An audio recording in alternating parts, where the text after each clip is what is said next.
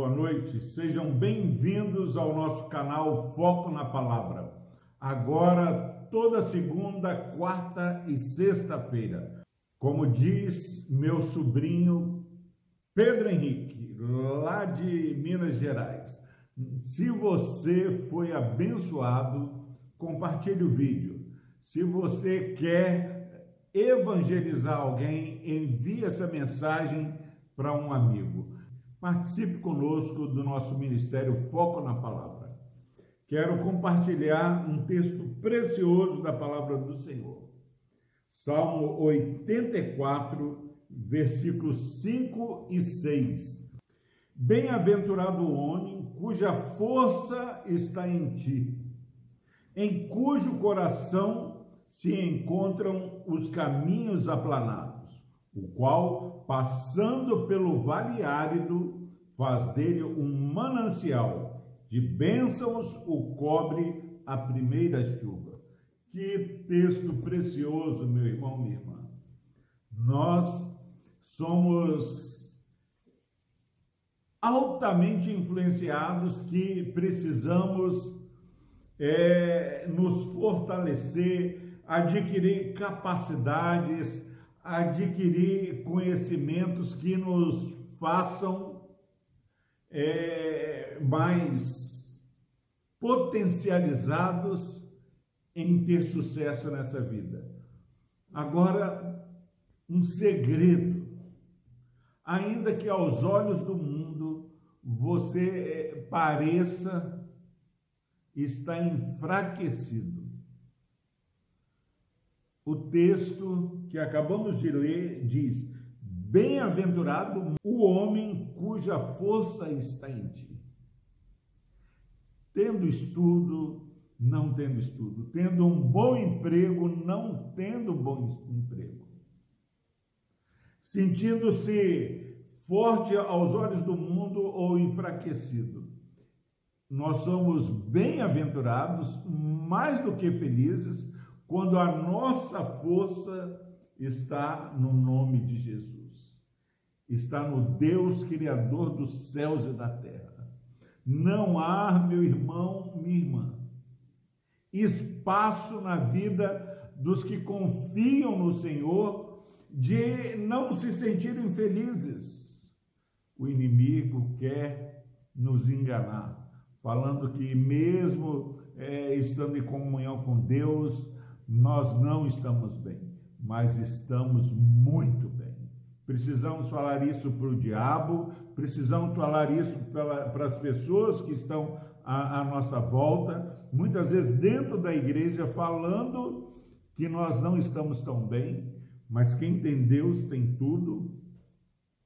E falar para nós mesmos, porque lá no fundo do nosso, do nosso coração Muitas vezes nós estamos insatisfeitos e Deus nos criou de maneira assombrosamente maravilhosa. Então, onde está a sua força?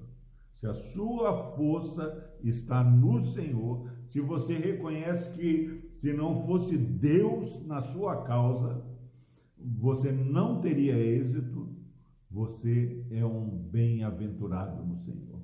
E ele diz mais: em cujo coração encontram-se os caminhos aplanados, aquele que a força está no Senhor.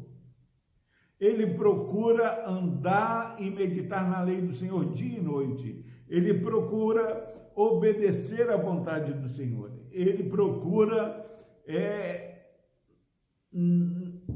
ser iluminado, ser desvendado, guiado pela palavra do Senhor. Quantas vezes, no afã de termos resultados rápidos, nós vamos negociando princípios. Aquele que a força vem do Senhor, o caminho dele é o caminho trilhado com a palavra do Senhor sendo lâmpada para os seus pés e luz para o seu caminho.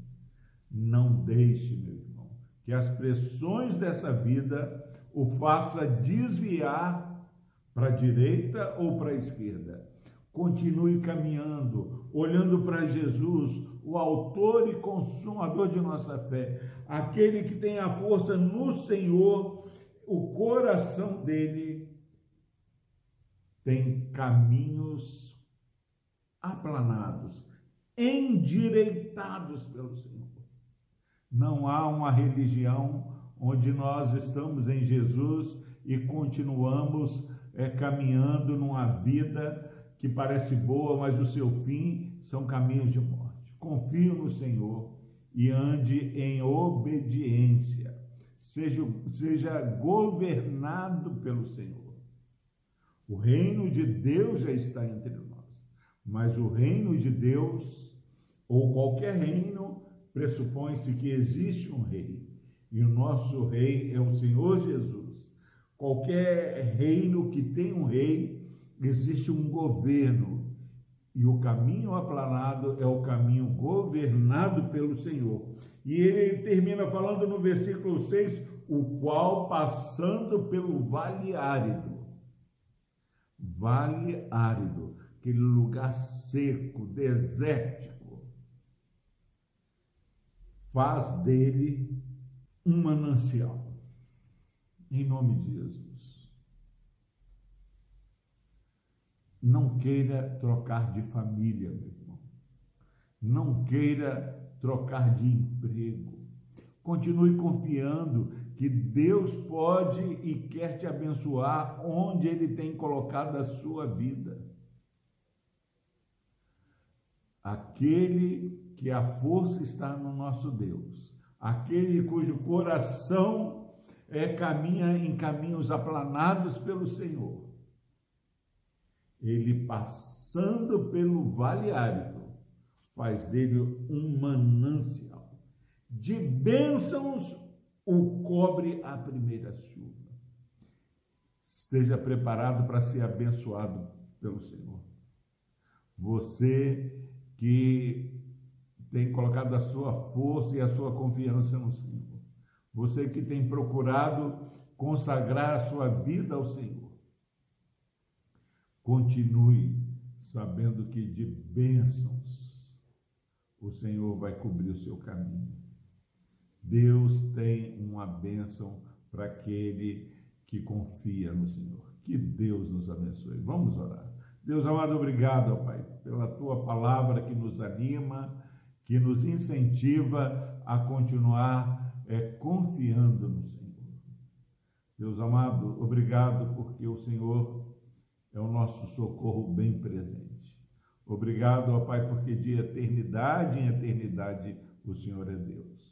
Pai, que este irmão e essa irmã que estão ouvindo essa mensagem nesse dia possam continuar com a esperança e a alegria renovada no Senhor. No nome de Jesus nós oramos. Amém.